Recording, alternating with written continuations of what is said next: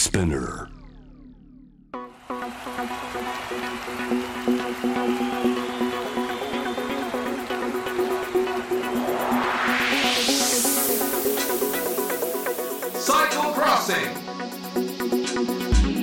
サイクルロードレースファンの皆さん、こんにちは。J-Wave STEP ONE ナビゲーター、そしてサイクルロードレース J スポーツで実況を担当しております、サッシャです。えー今年5月6日に開幕しましたジロデイタリアを皮切りに今度7月にやってきますツールドフランス、そして8月のブエルタエスパーニャと、えー世界三大自転車レースグランツールのシーズン真っ只中です。えこのサイクルクロッシングは私たちはいろいろなゲストをお迎えしてサイクルロードレースにまつわる情報を発信していくポッドキャストなんですね。さあ、ジロデイタリアも終わりまして、ツールドフランスまではですね、いろいろと競技そのものとか選手にフォーカスしているわけですけれども、まあ近づいてきたということで、今回はえーツールドフランス予習会でございます。題して、自転車ロードレースの頂点、ツールドフランス。前回に続いてこの方です。日本自転車界レジェンド、元オリンピアンブリヂストンサイクルの飯島誠さんです。よろしくお願いします。ボンジュール飯島誠です。国籍早く変わりすぎじゃないですか。前あもうあの回イタリア人でしたよね。そそうですね。あの、うんちょっと少し国籍変えました。えー日本語もただたどしくなりましたけれども、はいさあ、いよいよ気分はもうフランスになってるということですが、いや、そうです。えーもう本当に、同じトリクロールでもね、ちょっと色のあの配色が違うあのフランスになりました。はい。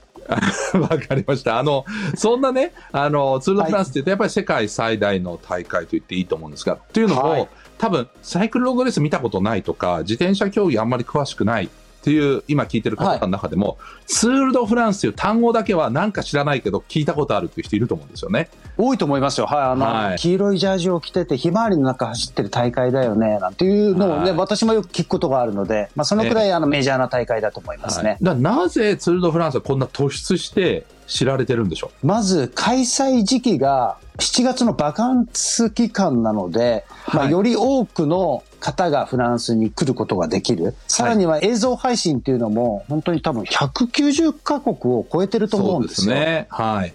ぐらい世界中に向けて発信をしてるので、やっぱり世界の人の注目度がオリンピックでしたりとか、サッカーのワールドカップとよく比較されるぐらい世界規模な大会ですよね。はい。確かにあの、バカンス時期なんで、あの、はキャンピングカーとか、ね、で、3週間回ってる方とかもいますよね、毎日。いますいます。はい。ええまあ、そのぐらいもう、フランス人、いや、ヨーロッパ人の夏休みには欠かせない名物と言えると思うんですけどね。はい。どうですか？今年のツールは、まあ、あの、コロナ禍もずっとあったんで、はい。期待値も高いと思うんですが、どうでしょうか？まあ今年のツール・ド・フランス、まあ一言で言うと、スーパー幕の内ですね。ちょっと待ってください。スーパーマ、幕の内弁当のことですね？幕の内弁当。そうです。すごい幕の内弁当。どういうことでしょあの、すべてが詰まったコース。うなるほど。豪華なんですね。すもうスペシャル的な豪華で、まあ、強いて言えば、山岳というすごいいいおかずが少し多め。おおちょっと多め。はい。ちょっと多め。なんとなくイメージがわかりました。はい、分かってまいりました。はい。ここ2年ははい。コロナ禍だったので、はい。なんかいろいろと、例えば開催時期がずれたりとか、まあお客さんの数がちょっと制限されてありましたけど、今年はもうおそらくヨーロッパの状況を考えると、まあ3年前まで、2019年までの、まあ、盛り上がりが戻ってくると思うんですけど、どうですか？今年は間違いなく戻ってきますね。そして、なんと4年ぶりに、あの、名物な登りがアルプスにあるんですけど、ラルプ・はいデュエズという登りがあって、はい。まあ、ここは本当に多くのお方が見に来られる場所なんですけどうん、まあ、多分すごい、もう二重三重鈴なり状態で、登りの下から上まで観客が途切れることがないと思いますね。はい。ラルプデュエズの、ラルプのアルプがアルプスですね。で、はいここはあの、コーナーごとにいろんな人たちがいて、特に目立つのがオランダ人のオランダコーナーですね。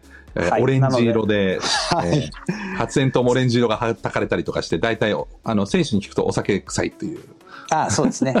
はい。そう、あの、だから、えっ、と、下から、あの、山頂のフィニッシュまで21のコーナーがあるんですけど、まあ、本当そのコーナー一つ一つに特色があって、まあ、あの、あの、見てても、あの、はい楽しめるコースになってますね。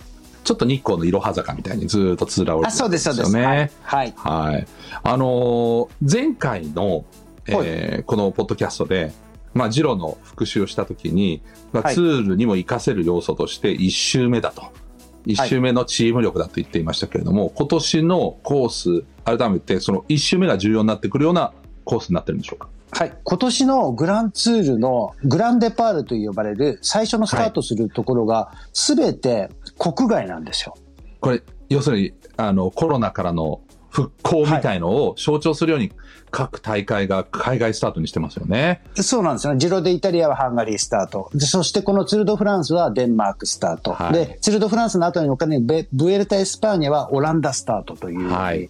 全てが国外スタートで、えー、さらに言うとこのツールドフランス、デンマークがですね、まあ、初日はタイムトライアルって言って、先ほどサッシャさんがあのおっしゃったように、一人で走る。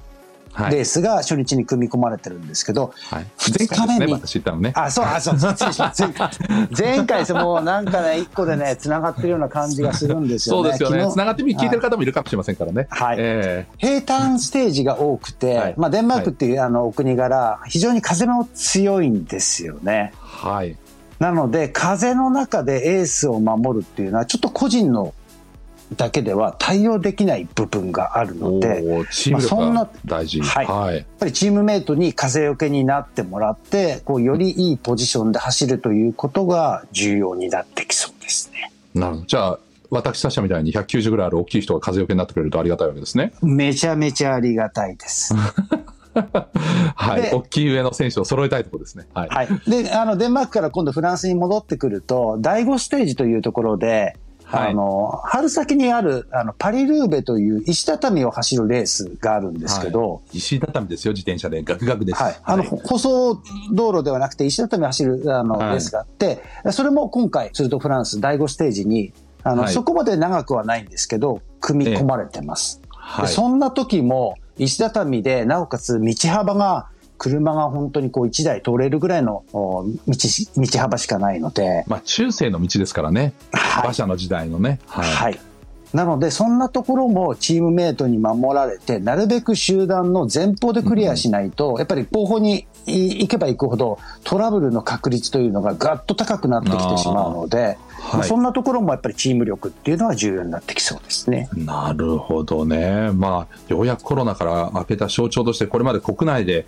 ずっと過去2年間グランツールが行われてきたのが、ようやく海外にまたね、まあ、デンマークに関しては2年前に本当はコロナがなければスタートするはずだったんで、はい、ようやく、まあ、念願かなってということだと思うんですけど、ただこれがレース自体をまたちょっと不確定というか難しいものにしてるわけですね。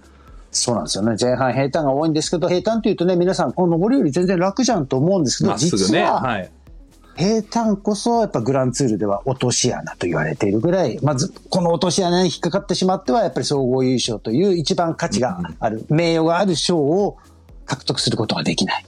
マイオジョンですね。黄色いジョンですね。はい。はい、えー、で、その1周目をじゃあ乗り越えれれば、もう総合優勝確定ですか？全然です。まだね、あの、白、白米と、白米とちょっとこう、あの、鮭かなんか、あの、こう、つまんだぐらいですね。まだ一口つまんだだけ。まあ、こっからやっぱ2周目、3周目、なんと2周目は、アルプスが待ってます。アルプス山脈の厳しいステージが待ってますね。さっき言ってたラルプデュエズも出てくるわけですね。はい。はい。で、今年はやっぱ2600メートルを超えるような、ガリビエ峠というアルプスの中でも有名な、はい、本当に巨大な山ですよね。はい。が待ち受けていたりとか、あとはその後、中央山海って言って、まあフランスの真ん中にある、あの、丘陵、まあ、丘陵山地、山、山、山階だから、いや、山ですよね。はい。まあ、アルプスとピレネーほど厳しくはないけど、ないですけど、まあ、はい、あの、かなり、あの、山のところですね。そう。はい、で、そこは山プラスミストラルと言われる、まあ、フランス南部特有の強風も吹き荒れるはい、ことがあるので、まあ、そんなミストラル、風とも戦わなくてはいけないですし、3週目はピレネー山脈に突入するので。はい。ピレネーの方がとんがってますからね。アルプスはそうですね。どちらかというと長くなだらか登る。はい。で、ピレネーはドカーンと一気に高く、まあ、だから角度がきついイメージがあります。はい。なので、はい、終盤の17ステージ、18ステージはピレネーの山頂フィニッシュという、やっぱりタイム差がつきやすいコースレイアウトになってますので、はい。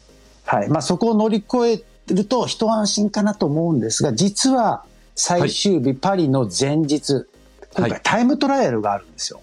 個人競技になると。はい。距離がなんと40キロ。40キロ。これは長いんでしょうか？めちゃくちゃ長いです。普通はね、200キロとか1日走ってますけど、はい。40キロが長いんですね。長いです。あの、去年のタイムトライアルなんかで言うと、やっぱり30キロ前後だったんですよ。うんそれに、去年はね、えーっと、27キロと31キロだったので、まあ、はいほぼプラス10キロですよね。え、あの、個人だから40キロでも長くなるんですか？チームでみんなで走ってるときは200も長く感じますけど。だだと、個人だと全て風を自分一人で受けなくてはいけないので、はい。やっぱりそれで1時間弱走らなくてはいけないというのは、選手にとって大きな大きな負担だし、逆にはい調子が悪いと、ものすごい差がついてしまうし、差をつけることもできる。なるほどね。はい。だそうか、普段はみんなでこう前を入れ替わりながら、あの辛いのをこう役割分担してるんで200キロとかも走れるけど、はい一。人だと40キロ全部風を受けなきゃいけないんで大変だと。で、これがもう最後の勝負どころになると。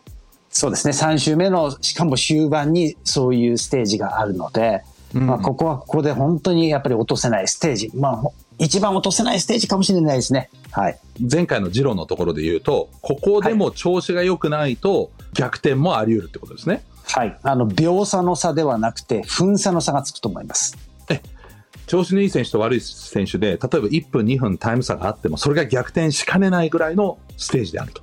はい。全くごまかしが効かないステージですね。で、その時はチームメイトの助け借りられないですもんね。自分が調子悪くても、じゃあ、チームメイトに助けてもらおうって言っても無理。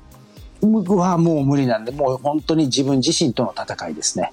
なるほど。これがだから最後のステージの一個手前にあるっていうところが、憎いところなんですね。そうなんですよね。ここがまた最後、こう、フィナーレに向かって、パリに向かってガッと盛り上がっていく、もう最高潮のところですね。なるほど。そんなところで、今年はおそらくポガチャルという、ここまで2連覇してる若手の、本当に今、スターと言っていいと思うんですけれども、はい。もうなんかレジェンド化しつつあるような若手として、ここの3連覇が一つ見どころになると思うんですけど、どうでしょうか？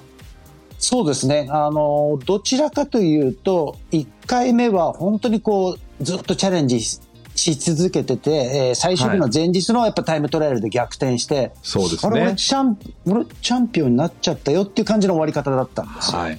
えで、去年はやっぱり本当に強い勝ち方をしえて、はい。ただ今年は全チーム、全選手が打倒ポガチャリで来ると思うんですよ。なるほど。なので、もう倒すぞと。うん。はい。で、準備もしっかりとお選手、チームしてくると思うので、ここはポガチャリにとっても正念場だと思いますね。この3連覇目というのは。はい。で逆にこの3連覇を達成すると、少しポガチャル帝国が続いていくんじゃないのかなと。そのくらい重要なな今回の第109回ツール・ド・フランスだと思いま。すね。はい。あの、ライバルは同じスロベニアのログリッチだと思うんですね。一昨年、そのタイムトライアルで逆転されちゃった、えーはいまあ、年が上なちょっと先輩の選手ですけど、はい逆転、えーされてしまったその忘れ物を今年は取りに行けるんですかね？まあ、いろんなね、あの、ログリッチっていうのは調整の仕方、アプローチの仕方でツール・ド・フランスに臨んでるんですけど、割と今年はスロー、まあ、スロースタートっていうか、本当にツール一本に調子を合わせてくるよ、来てるような調整の仕方をしてますね。なるほど。そして、鍵となはいるそのタイムトライアルとおっしゃってましたけど、はいログリッチは去年の東京オリンピックのタイムトライアルのゴールドメダリストですよね。おっしゃる通りです。えなので、タイムトライアルにも非常に強い選手なので、えええまあ、そそんなやっぱりあの過去の実績を持ちながらやっぱりもうツール・ド・フランスに向かうことができるという、まあ、ポコチャリにとってはやっぱローグリッチ先輩タイムトライアル強いな。上りも強いな。今年なんか調整順調そうだななんていうね、もうすでにあの水面下ではそういうような戦いがね始まってると思います。まあ、そういう意味では今自転車競技で最も熱い国と言っていいえー旧ユーゴスラビアのイタリアの隣にあるスロベニアという国。はい。じゃああれですかね予習としては今日、まあ、あの今年のツールは豪華なスペシャル幕の内と言いましたけれどもはい。スロベニア料理を食べておいた方がいいですかね予習として。そうですね、スロベニア料理と、やっぱあのスロベニアの美味しいワインあたり飲んどけば大丈夫だと思います。他になんか予習しておくことありますか？ツール・ド・フランス楽しむためにいやでもね、あのそうは言っても、その2人以外にも、さまざまなやはりあの強い選手もいますし、あとはやっぱり今回はね、本当にあのバランスが取れたコースレイアウトになってるので、はい、少しまあデンマークの予習をしたりとか、あとは、うん、えー、フランスの産地ですよね。まずはボージュ,、はい。えー、ボージュ山脈というところからスタートして、はい、アルプス、ピレネーとこうぐるっと時計回りに回っていくので、はい。まあ、そのあたりの、こう、ちょっと地形なんかも予習していくと、よりこう、あの、レースにぐっと入っていくことができると思います。いいですね。あとはね、あの、ツールドフランスカフェも、えー、渋谷に、あの、オープンしますんで、はい、そちらに行くとまたいろいろと楽しいんじゃないかなと思いますけどね。もういろんなね、ツールにまつわるグッズが置いてありますので、ぜひぜひそんなのもね、こう身につけながらより観戦していただくと、楽しみも倍増。いや、倍増じゃねえな。はい、3, 3倍、4倍ぐらい、5倍ぐらいになるね。だいぶ増えましたね。はい。はい、ぜひ、えー、ちょっと今年は私も、えー、7月は黄色多めで過ごしたいと思います。はい。はい、えー、ということで、ツールドフランス、いよいよ7月1日から開幕ということになります。えー、飯島さん、今回もどうもありがとうございました。はい、ありがとうございました。